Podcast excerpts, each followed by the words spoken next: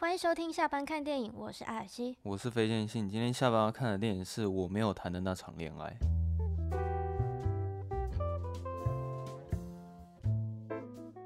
哎，隔这么久，我们第三次讲那个院线片呢？院线片嘛，哦对哈，之前都是讲旧片嘛，对不对？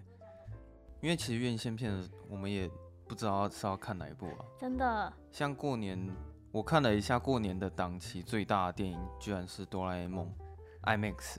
哇，IMAX！因为它场次最多啊，然后再来场次最多的是那个《角头二浪流连》。嗯，本来问你说要不要去看《角头》，但你兴趣好像不大。嗯，对，所以我们后来就挑了我们今天要讲的这部来看。嗯，那也还好，看完也觉得还不错。很庆幸挑了这部电影，这样吗？嗯，就是可以跟大家分享，分享一下。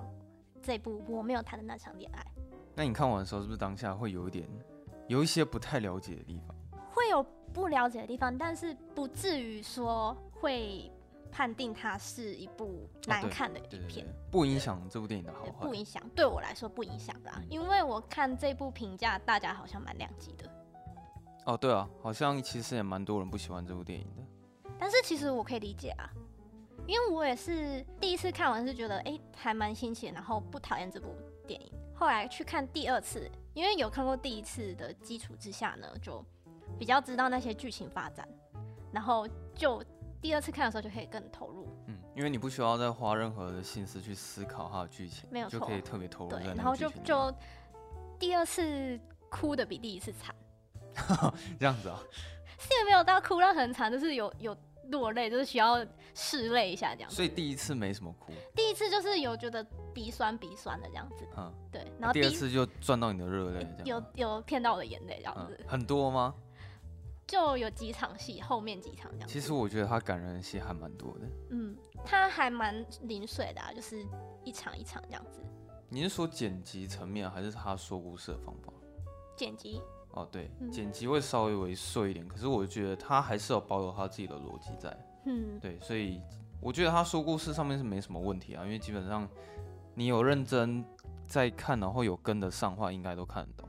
应该是说整体大致上可以看得懂。嗯，那还好说这个小弟也是就是。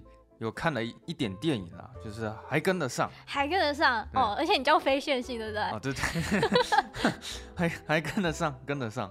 不过我必须老实说，其实我不是很喜欢看国片啊，因为，哎、嗯，是不是有救护车的声音呢？哦、对我去关个门。他可能要去救艾姨良，快点。其实我本身不是说很喜欢看国片啊，因为就像我知道很多台湾人其实本身不爱看台湾电影，对，那我自己。不是很喜欢看国片的原因，可能是因为被好莱坞胃口养大了啊，或者是我觉得我在看国片的时候，总会有一些尴尬癌。对，总就是好像每一部每一部国片总一定会有，呃，可能演技上有点问题啊，或者是腔调上也有点问题，或者是台词设计上面会有点问题啊，或是或是我觉得有一些是那种，他好像感觉他要制造一个笑点，可是其实。啊，对，没那么好笑，对，然后就觉得有点尴尬，就呃，所以现在是，嗯，我懂那个感觉，就是你你可以知道说他现在其实在搞笑，嗯，可是你当下你在电影院看的时候，你完全没有任何嘴角上扬的感觉。但其实我在看这一部的时候，我觉得有一个很棒的点是，他台词和演技都没有让我有尴尬感。嗯，我也是这么觉得。我觉得其实都还蛮自然的。所以即使像我不是那么喜欢看国片的人，我在看这部电影的时候，我居然会觉得它非常的好看。而且我甚至会觉得它可能是这一两年来我个人最喜欢的国片之一，这样子。但最主要的原因是因为我看的国片不多，可能是因为这样。那你可以从现在试着开始，就是多多看一些。哦，对啊，其实近几年国片的质感是真的是越来越高了，嗯、因为像去年我是真的蛮喜欢孤味的。去年底就很多片啊，像我们在那个我们第二集。不是讲那个无声吗？武打对对，无声无声就觉得很不错。嗯、然后还有你说孤伟，然后亲爱的房客，跟现在在 Netflix 上面上的那个，诶，刻在你心底的名字。哦，对对对对，这几部都蛮、嗯，我觉得都还还不错。我最近还有去看那个消失的情人节啊，嗯、因为他二轮戏份有上，所以我想要去看一下。但他最新我会去看他的原因，是因为他有获得金马奖的最佳影片。所以那时候我想要去看一下，说最具代表性就是去年的国片，去看一下它的质感怎么样这样。然后我我看完《消失的情人节》会会觉得说他是真的拍的蛮厉害的。可能导演他在他有很用心的想要从自己说故事的方法去尝试找到一点独特性，然后拍出比较特别一点的爱情片。但不得不说，近几年的类型还是在于爱情片居多。嗯，爱情片比较多。对，而且是很多。或是那种校园吗？哦，就是青春热血、青春对校园爱情、学生、嗯、等等之类的，对，就可能国片比较比较擅长拍这类型的电影啊。啊一方面也是因为预预算不够，所以就只能拍爱情片或者是小品电影这样。但如果影集的话，我觉得就比较多元一点。哦，你说台剧的部分？对啊，像是《雨二》啊，或者是之前那个《谁是被害者》嗯。我最近是有听到比较新的是在桥上的魔术师，是不是？天桥上的魔术师。啊，天桥上的魔术师。我还没看，嗯，不知道有没有那个听众看过了。是有稍微耳闻一下，听说他的口碑还不错。哎呦，感觉他要看一下。嗯，然后他，我觉得在最近几年这样看下来，我最喜欢我没有谈的那场恋爱的原因，是因为他从一开始的时候，不管是眼球上还是耳朵上，他都有吸引到我。我是可以老实跟你说，那一天我是下班就马上去看嘛，然后我会觉得说，其实我有点累了，而且我很怕说我看电影会看到睡着，你那时候我会担心这件事情。我在看之前又会有一个刻板印象，想说哦，这又是一个台湾的爱情片，就是你那你脑海想象可能是那些年没有追的女孩啊，对之类的，之类的，对，就是就总会有一个非常热血的角色，然后可能就是会拍的非常青春啊，或者是热血的那种爱情片类型，嗯、所以。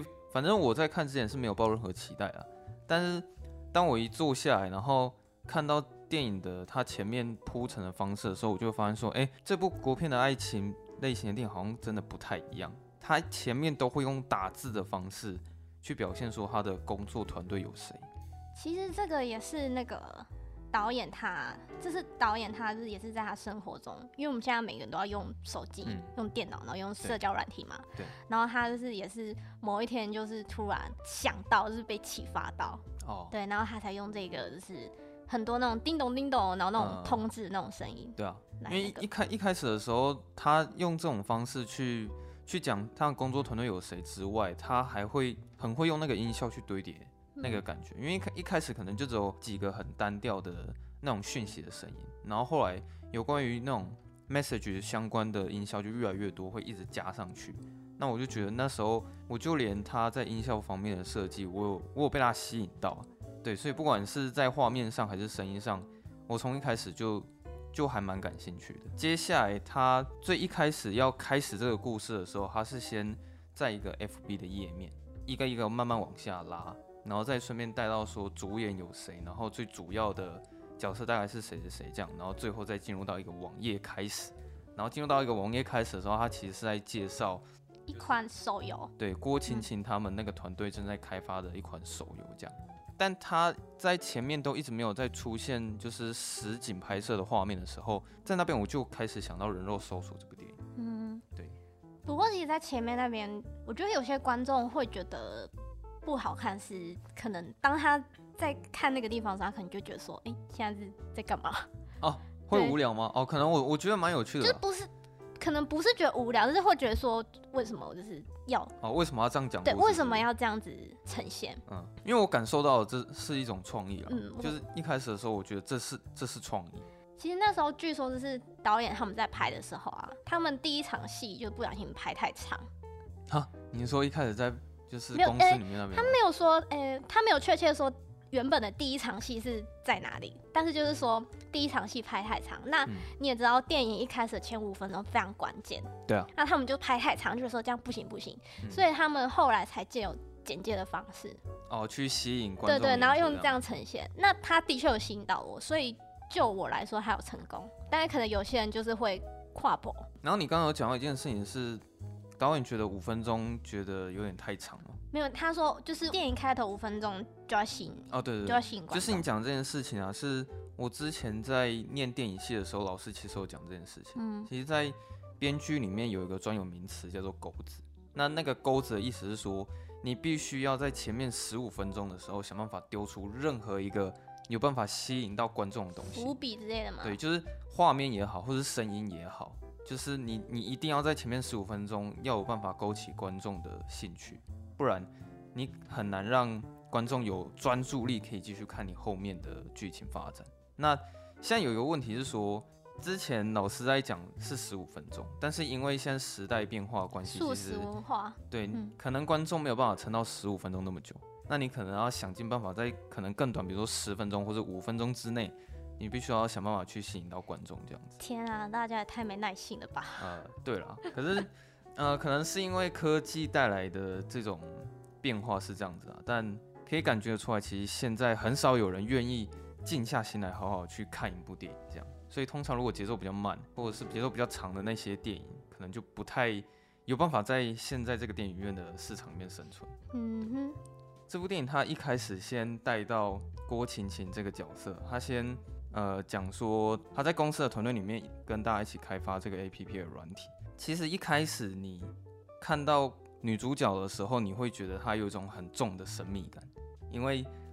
她有一个绰号叫面瘫姐啊，对，她就是从头到尾她就是板着一张脸，然后就是整个她整个脸就很臭这样。他们在讨论有关于那个整个会议的时候，那时候谢盈萱，他是谢盈萱没错，谢盈萱对，对，好，我觉得他算是一个亮点啊，就是你可以看到说，其实其实好像大家在工作上面都只是在做表面，然后包括谢颖轩也一直在讲这件事情，就是说这只是一个游戏而已。这样真的好讨厌哦，就是那种讨厌的上司。对对对，你干嘛那么认真啊？这样子。而且我觉得那边很有趣的是，你可以看到所有的部门都会互推，嗯，就是说哦。那这个可能就是要交给什么什么资讯部啊，或者什么你们什么企划部啊，就要靠你们啦，这样子。对啊，比如说先讲行销部好了，然后行销部讲完之后，他一定会补一句话说，哦，那接下来的内容我们就只能靠什么企划部啊，然后换企划部讲完之后，最后一句一定要再补一个什么哦，那接下来可能就要靠业务部啊，什么什么，就是我觉得那边还蛮写实的。就后来郭青青她第一次讲话的时候，她就是直接呛谢盈萱说，所以。对，他就先说不可能，嗯，然后就直接呛他说，所以你就是在骗客人、骗客户嘛，现场就陷入一片尴尬，没有人讲话这样，啊，还有还有那个总经理啊，他虽然是一个小配角，可是我觉得那个总经理蛮，因为我不知道他他的定位是，就是他在那场会议里面，可是他没讲什么话，他就只是坐在那边，然后可是大家好像有点像是谢宇轩是他的代言人，他就开始回呛他说，那所以你每天都过得很诚实嘛，嗯。郭晴晴又开就就突然进入到不讲话的状态了。接下来下一场，他马上就进入到他们那种，你可以看得出来，他是整个人会投入在他的工作上面，甚至是全部的时间都会投入在上面，而且他有点像是一个工作魔人。他不是还有一场戏是有表达说，所有人都下班，就只剩他们部门还没下班。郭晴晴那时候就一个人疯狂的就埋头苦干，然后其他所有的人都一直在用讯息在传递说，哎。就是谁可以搞定那个面瘫姐这样，就是他的，算是他的部下，他的下属们，对啊，而且他那些很刻意，是那些手机的声音都都没有关静音，嗯，所以其实郭晴晴从头到尾他都可以知道说，他底下的员工都在窃窃私语，对。对，其实他也知道所有的员工到底在想什么这样。然后后来终于就是有一个男同事，然后想要去拿一个食物打发郭晴晴，也不是打发他，应该算是有点是要想要去求他，让他带一个贡品这样子。呃、对，有点有点是贡品的感觉。主管，我可以下班了吗？拜托，现在已经八点了这样子。然后他话还没讲完的时候，郭晴晴就说：“从明天开始我没有下班，你们谁也不想走。”嗯，对。然后后来他就说：“如果你们要离开，现在就赶快滚。”他那边一讲完啊，员工一出去的时候，郭晴晴他最后一句话，他其实是讲说要关灯，他讲了两个字：关灯。我很喜欢那个画面，是因为我对那个画面蛮有共鸣感。就是它是一个广角镜头，然后拍摄整个办公室，只有你一个人。对，就是这只有你一个人在里面加班，然后全部都是黑的。然后因为我之前有经历过类似的情况，所以就是当郭晴晴遇到那种情况的时候，我还蛮能体会她的感觉，很有代入感。对啊，就是其实他这个角色是一个很孤单的角色啊，对吧？其实你感觉出来他非常的寂寞，而且算是有点。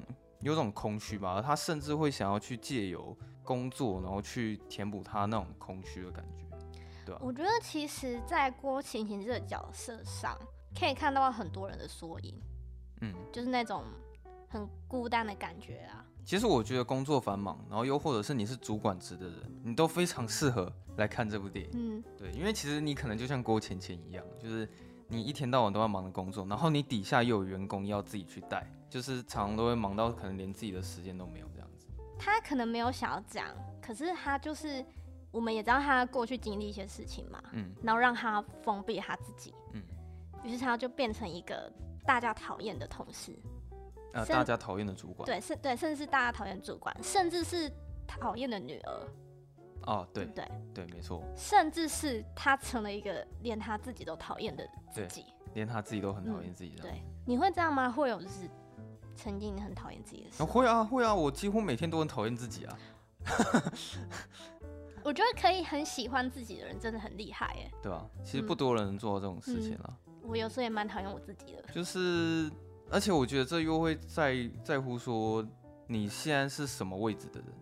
嗯、这这其实蛮重要，因为其实每一个人扮演的角色都算是各式各样吧。现在有的女生她要扮演的角色是妈妈，然后同时她又是一个主管，然后她又要扮演一个好老婆，然后她可能又要再扮演一个好女儿。就是你可能，我觉得每个人都会有很多的位置要去想办法扮演好她，她会很直接影响到说你。到底是不是有没有办法去喜欢自己？因为你会发现说，其实你常常有很多角色你自己都扮不好，嗯，然后你会，你不但不喜欢自己，你反而会越来越讨厌自己。因为其实我感觉出来，其实很多人都有点，应该是说现代人都这样子吧，就是自信心好像大家都都会对自己没没有自信、没有信心之类的，嗯，对啊。那其实电影我觉得他也蛮常去会在讲这件事情，因为他本身就是在讲郭晴晴她。要怎么去克服她讨厌自己的这个问题？就是她最后要怎么突破自己的那个筑的那个墙？我刚忘了讲一件事情啊，是这部电影他在拍摄每一个画面的时候，我对于他那个调光特别印象深刻。嗯，因为我觉得你看其他国片，他们调光的风格大概就就是明亮，不会走暗调子的那种感觉。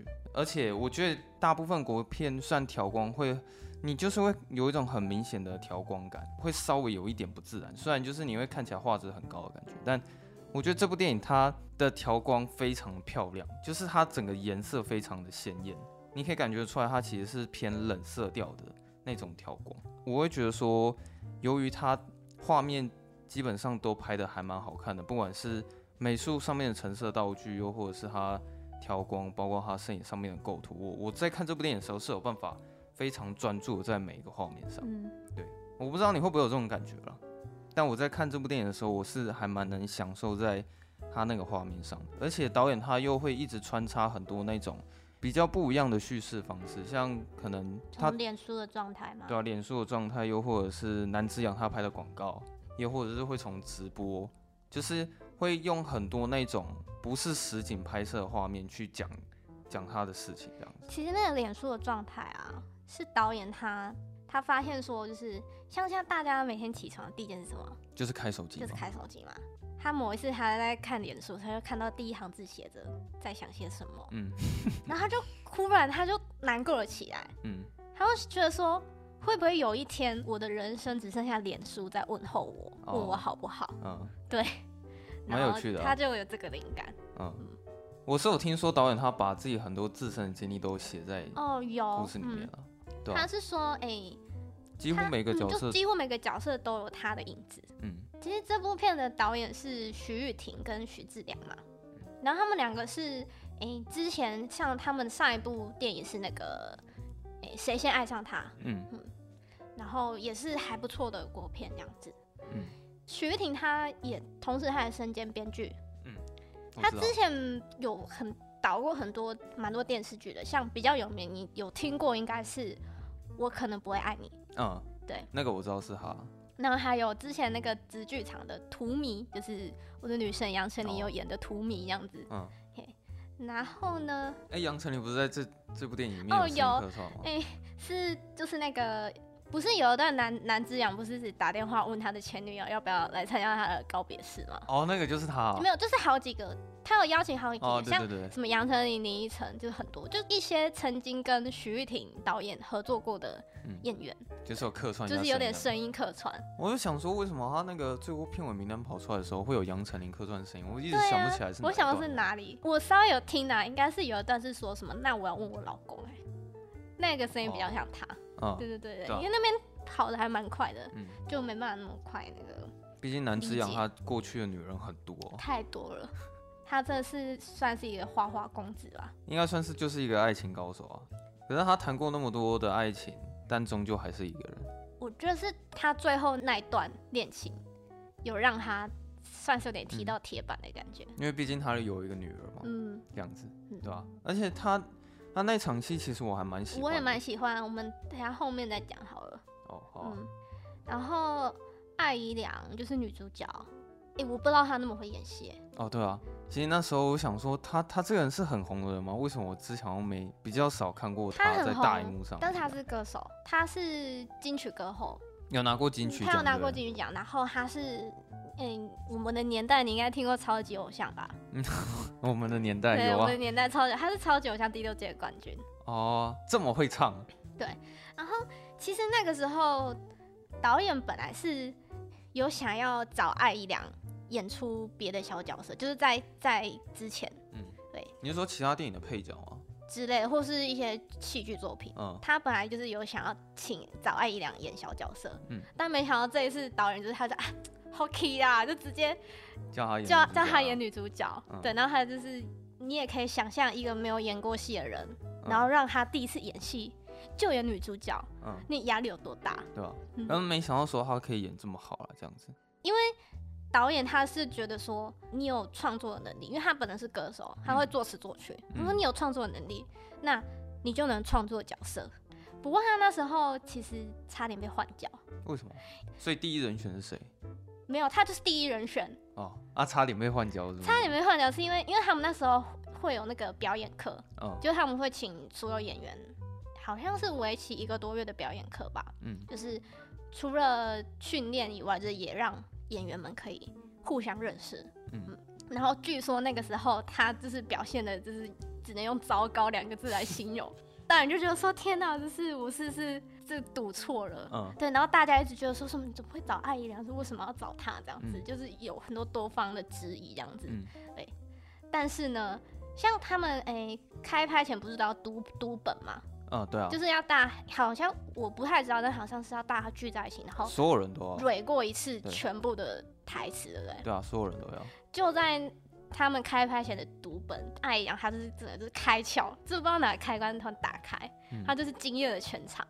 哦，是哦。对，然后真的连戏里面的三个影后，就是林美秀、钟欣凌跟谢盈萱，嗯、他们都称赞，都觉得说，哎，嗯，就不错这样子。哦、嗯，对。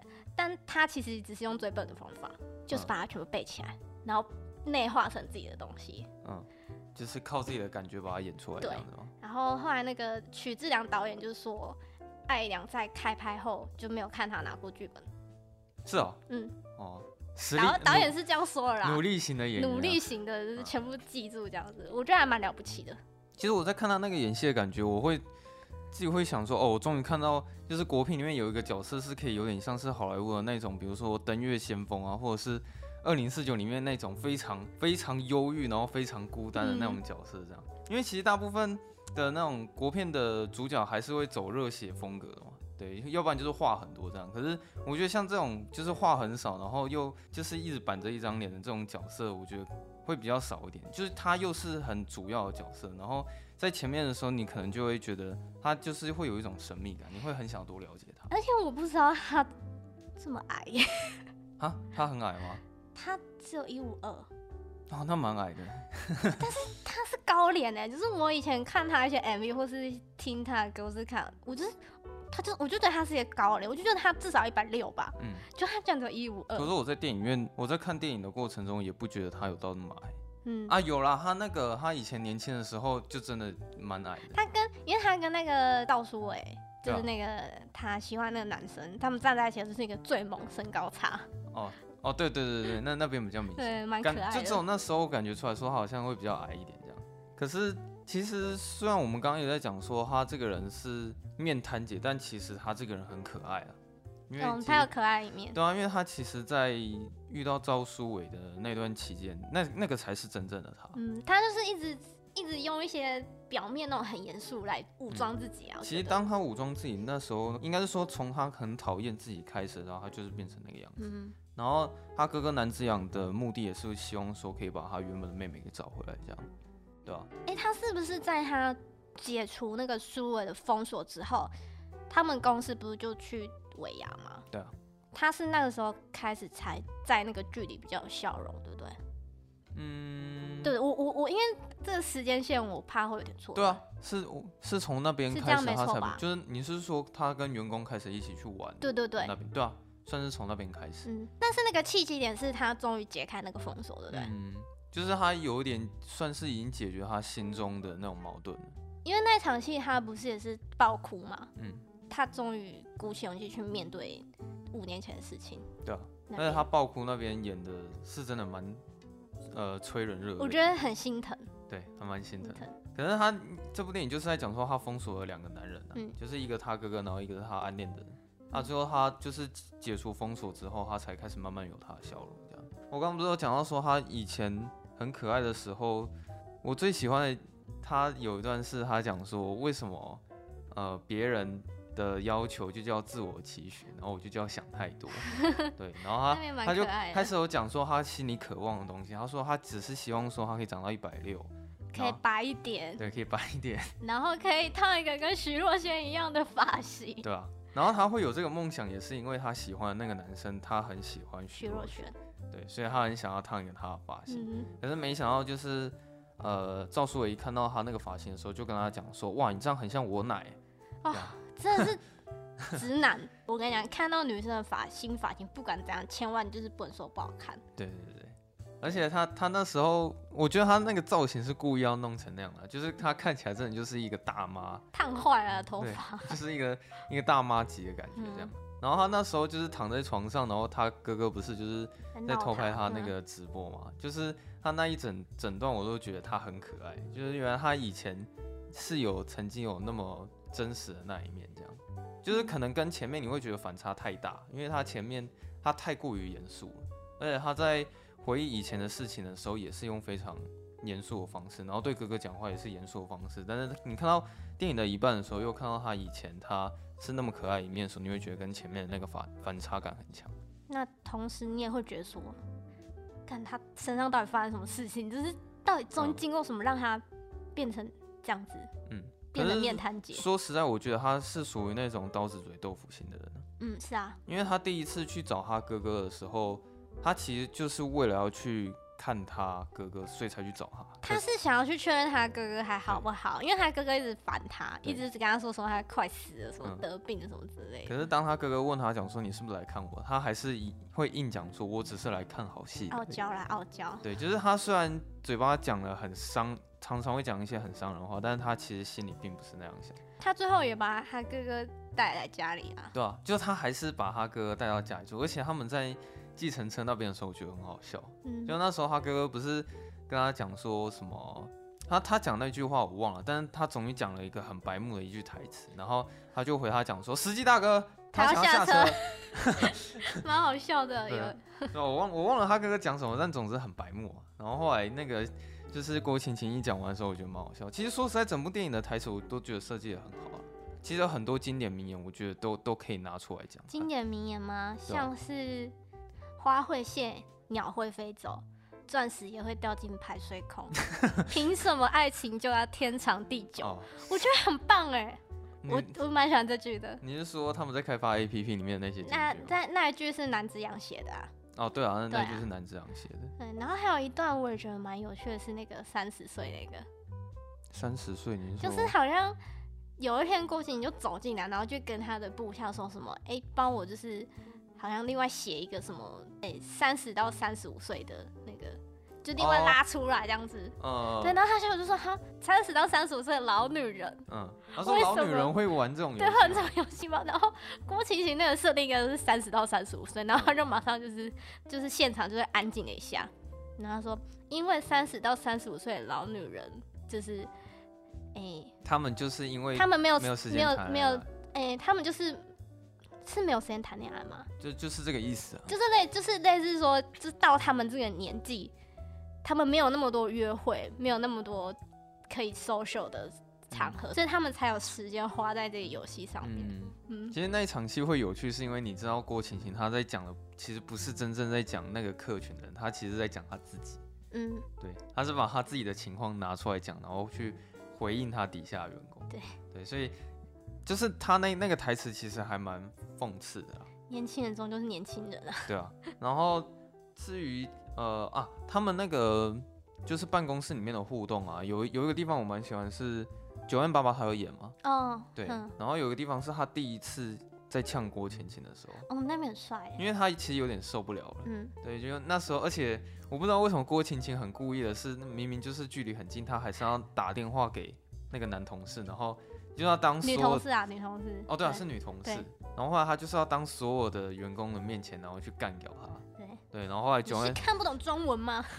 然后九恩爸爸受不了了。他就讲说，反正他是在说什么，他脑子跟跟哪里有问题什么之类。然后后来九恩爸爸就说，但总比你心里有问题还要来得好。他超帅的。那时候郭晴晴又突然不讲话，对。其实他有听到啊，他一定有听到。他讲很大声，讲很大声，对吧？他说装作就是就继续交代完还要交代事情这样子，什么给你一小时，这是什么改好的东西这样子。他那边有一句台词我蛮喜欢的，是九万八八讲说：“我们的青春又不是拿来加班，还是什么之类的。”对对，因为其实我我心里还蛮常会想要讲这句话的。有时候就是如果你不小心工作时间太长，你心你就会想要讲出他类似的话，就是你所有的青春跟时间又不是拿来加班或者什么之类的，嗯、对吧？而且讲实在一点，我们会活下来的意义也不是为了要成就老板的事业而活着嘛，对不对？大家说是不是？但是你，但是你敢这样说吗？不敢吧？对吧？OK。然后还有一个有有一个地方我也蛮喜欢，是那个南之养他终于去找他前妻，然后要谈谈事情的那一段。因为当他后面有一段他去找前妻的时候，他有回忆起以前他跟前妻的最后一次的对话，就是他不是说他把房子卖掉，嗯，对，然后他就是为了要给员工薪水。然后那时候南藏不是有讲了一句台词，你也蛮喜欢吗？就是他说：“嗯，你喜欢的难道不是我这个人，而是我做什么事？么大概类似这样子，嗯、对吧、啊？啊，对啊，其实就是你讲的哦，我没有记错哦，太好了。就是，可是你是怎么解读这句话的？解读这句话吗？就是因为我觉得这两句话其实有点矛盾啊。你是喜欢我这个人，还是你是喜欢我所做出来的事情？我觉得是。这两个人他们想要的东西不一样了。嗯，南之阳他想要的就是两个人平凡的在一起，嗯，然后就很幸福了。哦，对，他他其实很很单调。可是那个他前期是他需要更有安全感。嗯，对。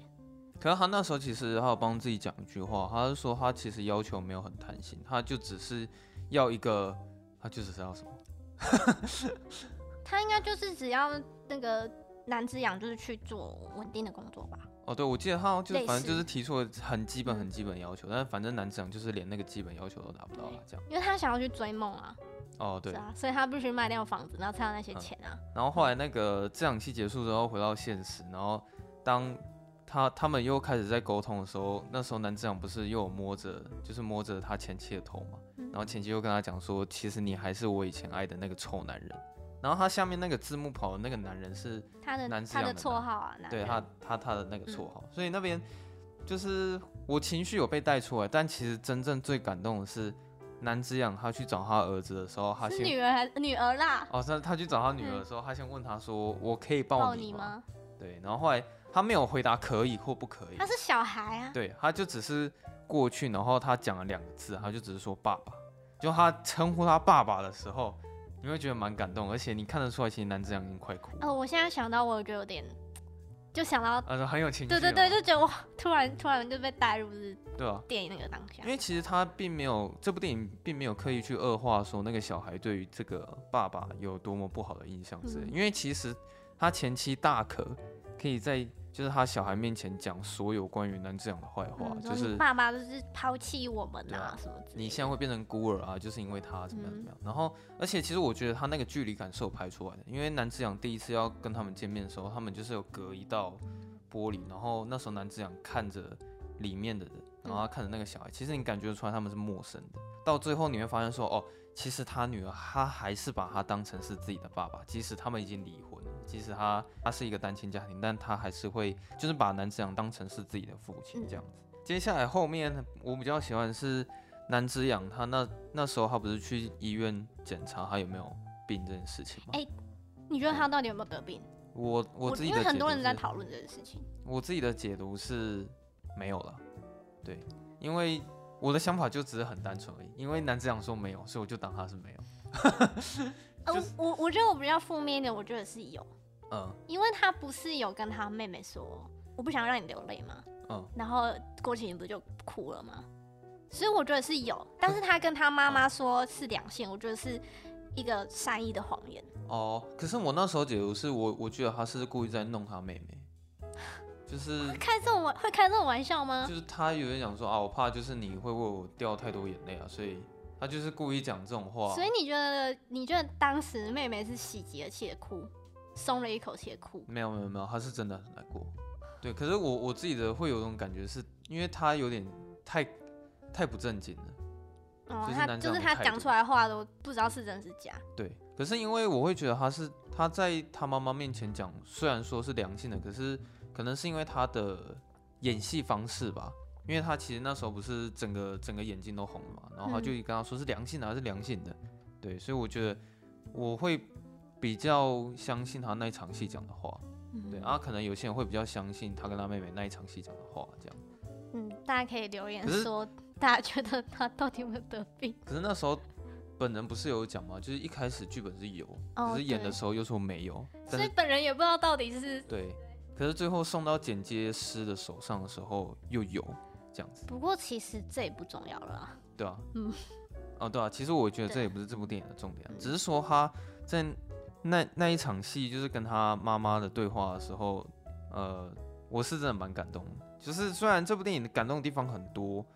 但是我最感动、最感动还是那一场戏。嗯，呃，我刚刚讲这部电影其实台词都设计的很好嘛，对。但我觉得我最喜欢的一句台词是南之阳那时候跟跟他妈妈讲话的时候，他讲出了他以前他家里的电话号码。嗯，然后他当他一讲出那个电话号码之后，他们两个人就是那种情绪爆发的感觉，然后两个人就是有一种获得和解。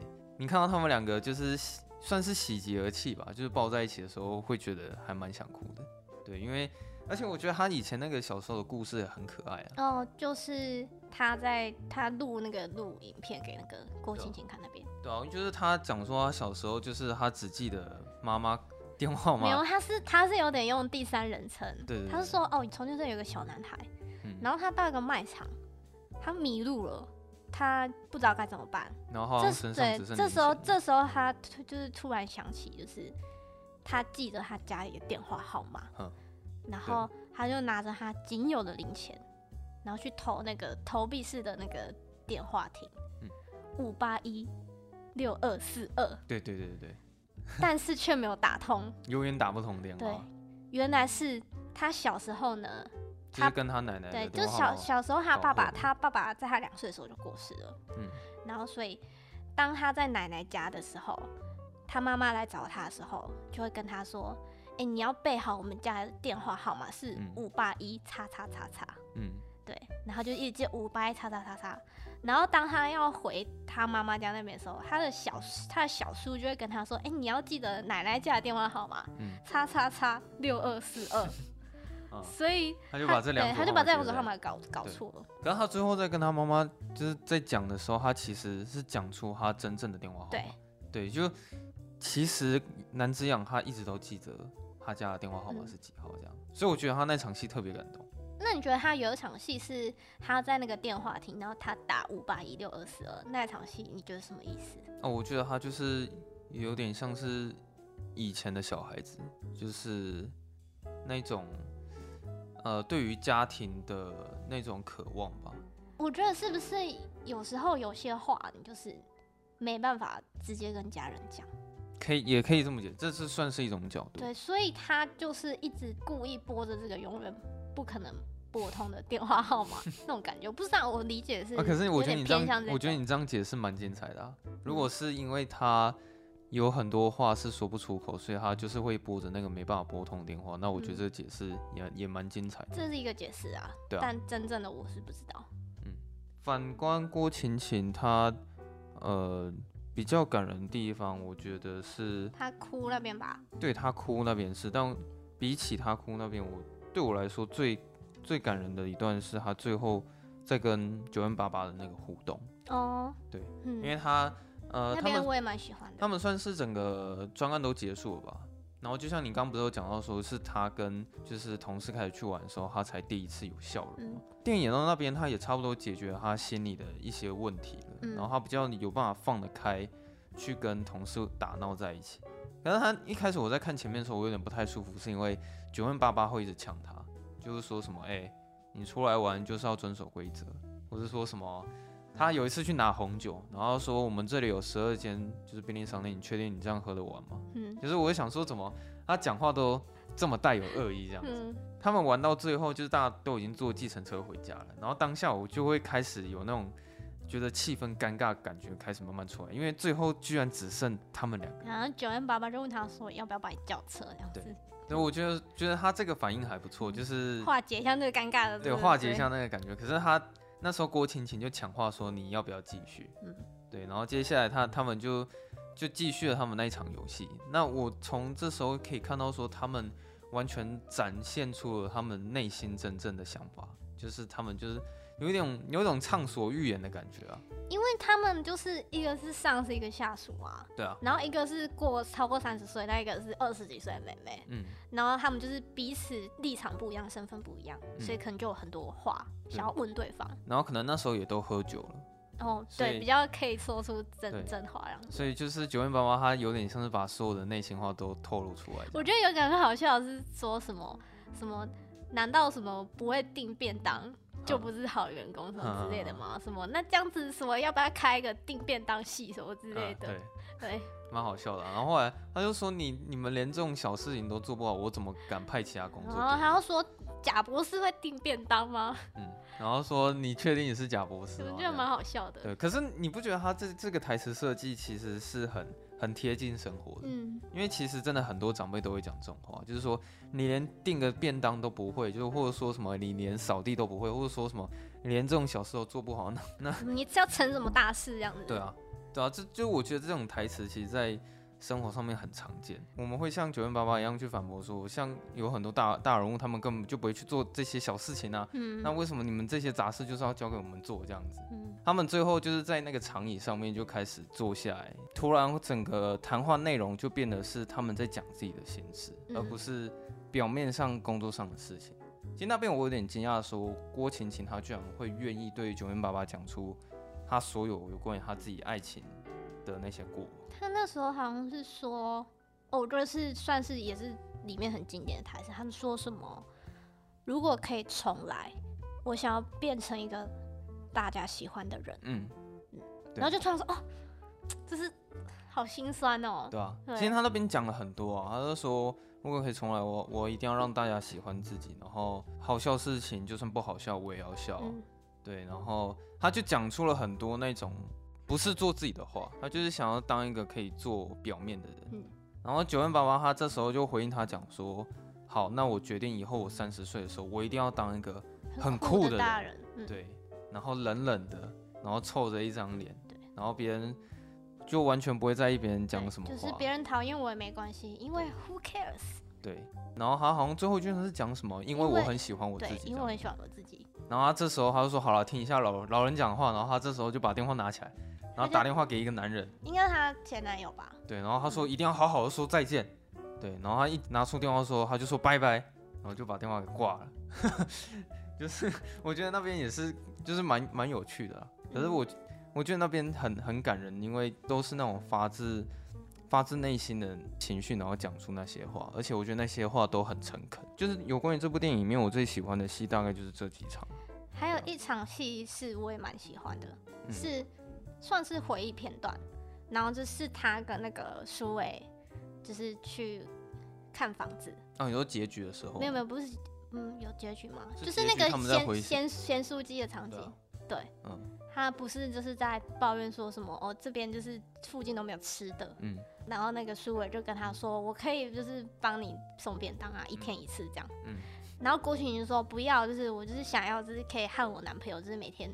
走路就是去巷口买咸酥鸡，然后回家配电影。我好喜欢那边哦。哦，对啊。对，然后他就说，他希望他们可以一边走一边聊，一边笑，然后买巷口的盐酥鸡回家配电影。嗯，就是那种他要把那种平凡的爱给拍出来。这让我想起来，嗯，你记得我们高中时候的国文老师？我记得啊，怎么了吗？他是不是说过一个卤肉饭才是真爱的故事？你有没有印象？哦、有有，我有印象。我不知道怎么会突然想到这个，然后我也不记得当时当时国文老师确切是说什么，但是他应该大致上想要表达说，就是不一定要每天都是餐厅都是大鱼大肉，如果两个人可以一起好好吃一碗。卤肉饭，那这样也是平凡的幸福。对啊，当然你不一定点一碗，你可以点两碗，或是你可以再加点小小菜。其实我想起来，郭文老师其实那时候他讲就跟你讲的一样啊，他好像是说他她老公反正就是带她去吃卤肉饭。对。然后后来他好像是说什么？你怎么都只来带我吃？就是为什么我们不去吃餐厅啊？嗯、就是或或是吃一些高级的食物。然后后来她老公就说，那那些餐厅算什么？卤肉饭才是真爱。然后就就去吃，可是。那时候国文老师说，他自己当下听了，他觉得很感动。嗯，就是他觉得那种就是平凡的爱情，算是最他觉得才是最幸福的。嗯，这样。然后我不知道有没有很多情侣看完这部电影之后，马上就去买咸酥鸡，应该应该没有那种感觉的。还是自己去买咸酥鸡？没有情侣，没有情人，好可怜哦。对，所以就是我觉得，嗯。两个人如果可以一起体验那种日常很琐碎、很平凡的事情，静静的不说话，嗯，然后光是可以这样独处、这样在一起，我觉得就是就是很幸福，就是真爱。对，可是我觉得好像通常会到这个地步，都是情侣可能快要走到尾声的时候才会去体 体验到这些啊。可能就是我觉得说这种东西应该是不会发生在热恋期的时候吧。可是我觉得我我嗯。我现在的状况就是，我很可以理解，嗯，这种感觉，嗯，因为就是我就是会很想要，就是可以每天回家，然后可能可能跟另一半讨论说，哦，要吃什么啊，嗯，然后就是一起买个便当，嗯，或是一起煮个面，嗯，一起吃，所以我觉得我蛮能带入这个情情景的。希望那个你另一半现在在听，然后你讲话 就是他讲讲给他听嘛，希望他可以听得很清楚，哦，好不好？好，好。那有一个东西就是还是不得不讲，就是最后面那个郭晴晴，她在门口，然后她在收那个讯息的时候，她收到了赵书伟他母亲传来的讯息。哎、欸，那边真的会吓一跳哎、欸。对啊。会想说，干搞什么？怎么会有人传讯息来？是这个片要变成什么灵异片了吗？还是说什么前面都是什么误会、什么骗局？对，结果没想到说真的传来的那个讯息是真实的讯息，只是。呃，那是他母亲，就是可能苏文那时候打到一半，然后可能想要晚点传出去。可是我觉得他这种拍摄方式反而可以加重赵苏伟他死亡的那种悲伤的感觉。嗯，就是你更能强烈到说赵苏伟他是真的已经死了，而且原来他都已经准备好了。对啊，他就要跟郭晴晴告白了，就是他都还设计好说要在东京跟他告白啊，嗯、东京铁塔下面。对，然后那时候郭晴晴就是整个哭的稀里哗啦的这样子，嗯、那时候看的我也好想哭，我也哭了。哦，对啊，那因为毕竟结局啊，我觉得结局的张力是够的，对，结局的张力我觉得还不错。呃，我觉得这边也带到片名啊，他片名出现的时候不是都是我没有谈的那场恋爱，然后把没有划掉吗？郭晴晴一直觉得说，她跟苏伟这条感情线就是已经就是，因为她她自己的任性，然后就是没有结果嘛。嗯。但殊不知，她其实已经在那场恋爱里面。对。他最后结局也是这样写的。嗯。因为其实我已经在那场恋爱里面了，这样子。嗯。其实这这才算是这部电影真正的片名。嗯。对。但是他他片名叫做《我没有谈的那场恋爱》，这样取反而更好。嗯。对吧？就是达到片名跟。片片尾呼应，嗯、呃，虽然像你刚刚讲讲说那个买咸酥鸡那件事情呢、啊，他到最后的拍摄方式是，他跟他哥哥去买，对，是他跟他哥哥一起去买。嗯、我有发现到那是他第一次叫南之养哥，然后我这猜测原因是因为可能是那时候他们两个人到那边已经不讨厌自己。哦，他对他们彼此心里的那些状况都排除掉了。对，我觉得那时候他们比较像家人了。可是我觉得收尾方式。呃，收尾方式是不是加分的？我觉得就见仁见智。哎、欸，收尾是收在哪？收尾是收 收到那个真正的爱德华出现。哦，对，对啊、爱德华。因为其实我、我觉得他他这样收尾没有不好，只是如果他整部电影停留的时间是直接停在买咸酥鸡吗？还是买咸酥那边？如果停在那边，我会觉得这部电影更美。但是我觉得他最后面那一段应该是想要说，像我觉得这部片的另外一个主重要主轴是大家要先学会爱自己嘛。嗯嗯，那我觉得他后面是想要表达说，像郭晶晶他就是处理完他内心的那些黑暗之后，嗯，他懂得要去爱自己了。嗯，那有一句话说：“花若盛开，蝴蝶自来。”当他学会爱自己之后呢，也许下一段新的恋情就会出现这样子。哦，所以出现了爱德华，对，就爱 Edward 就出现这样子。我的理解是这样子啦，嗯、对。好了，这这也是蛮有趣的，这样。嗯、只不过他们在玩那个 APP 的过程，我会一直想到云端情人。哦，有一点。只是说这这个云端情人是没有声音，就是是文字。可是你可以感觉出来，郭青青她在玩的时候，她是有一度是有投入真实的感情在上面。有一幕就是应该是开头那边吧，就是他一个人加班那边，嗯，然后不是爱德华不就传讯息说什么啊，要记得去复诊哦，对，然后他，他手上受伤，嗯，对。然后下一幕就是他打电话，然后要要取消预约。蛮厉害的是，他真的有办法把郭晴晴的工作跟他这部电影的主要剧情是结合在一起，而且是结合的很扎实。我觉得你不管从郭晴晴的事业、爱情跟家庭，他把这三个取向他都讲得很饱满，然后每一个取向最后也都有被解决。论郭晴晴这个主角来讲，主角在这部电影是非常立体的，对，几乎没有没有棱角，是非常立体的一个人。不过我看到有人是说，觉得南之阳这个角色，他可以好好当一个哥哥就好，就是可以不要给他一些他的支线。但是我自己是觉得说，那这样就无聊多了。对，嗯、所以我觉得加他那些支线还是还不错。因为我觉得他就是南之阳这个角色，他就是一定要这种非常不正经才才会好玩。那你知道，就是。吴康仁他演这部戏，你应该看得出来他胖很多吧？你知道他胖了二十公斤吗？我不知道胖了二十。他为戏胖了二十公斤。嗯。可是说，我说认真的，我有点不太懂他为了这部戏要增胖二十公斤的意义是？好像是，是好像是导导演就是说，导演就是跟吴康仁说，哎、欸，这个角色就是专门写给你的，嗯、但是要胖一点。嗯，对，好像是有点就是说他这个角色就是有点浑浑噩噩吧，因为他在那个状态是。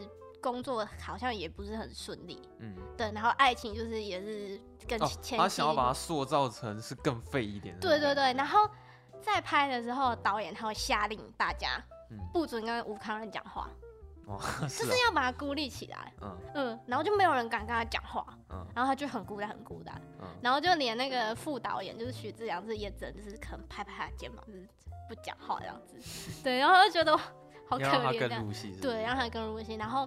他杀青的时候，好像他就爆哭。是啊，对，因为憋太久。对，因为导演他对其他演员，像可能艾怡良，或是或是诶傅孟博，就是可能就是给他们很多爱，很多抱抱这样子。嗯、然后对吴慷仁就是很凶、很严格这样子。嗯。可是对通常演员他们这方面的训练，其实呃这种专业其实是蛮蛮平常的。像你讲的这种演员这种情况啊，在好莱坞比较明显例子是那个丹尼尔戴路易斯。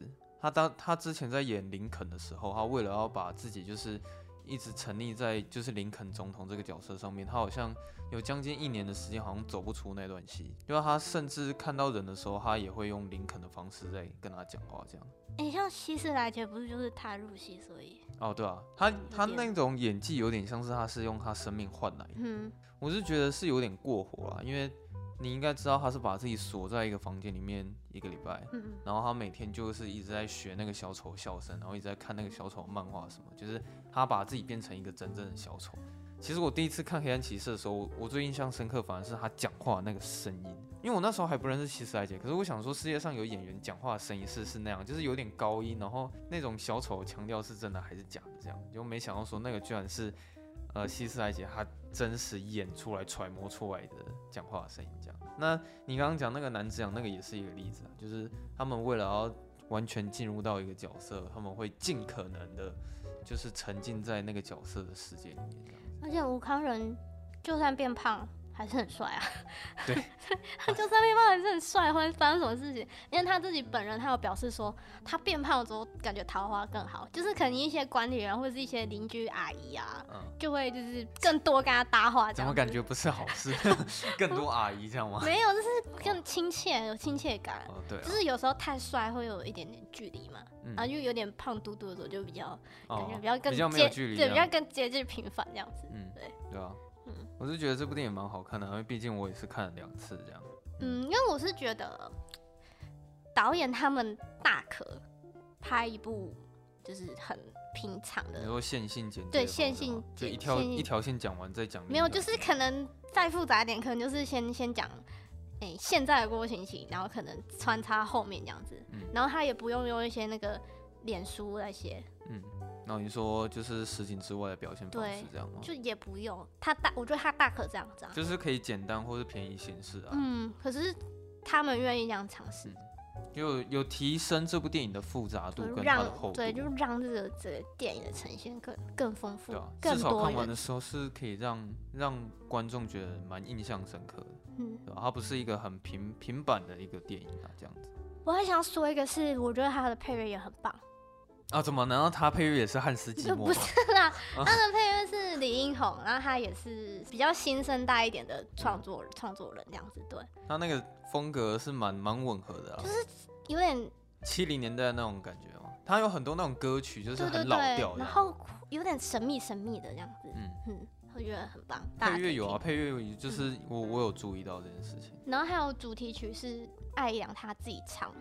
哦，你说最后那个我这个人工作人员名单出来，他唱那个片尾曲，那个唱的蛮好听，很好听，嗯，大家可以去听。所以希望大家都可以爱自己啦，然后可以就是再给国片多一点支持啊。嗯我我就是觉得啦，国片真的所有的技术层面全部都已经准备好了，就是已经有很强的摄影，然后导演你觉得有没有人才？有，而且一大堆人才，绝对有好的导演。那有没有好的演员？也有一大堆好的演员。我就觉得现在。全部的技术都准备好了，就只差现在台湾那些电影的高层他们在想什么，然后愿不愿意投资跟对钱呐，要需要钱呐，然后跟那些高层会不会干涉剧本，又或者是他们有没有办法让剧本变得更好，就只差这些而已。所以就是近期的国片都蛮蛮让我惊讶的了，对吧？嗯嗯，好，你这样害我不知道怎么收尾。那我就说哦好，那差不多就这样吧。那我们就下周下班见喽，拜拜，拜拜。Thank you.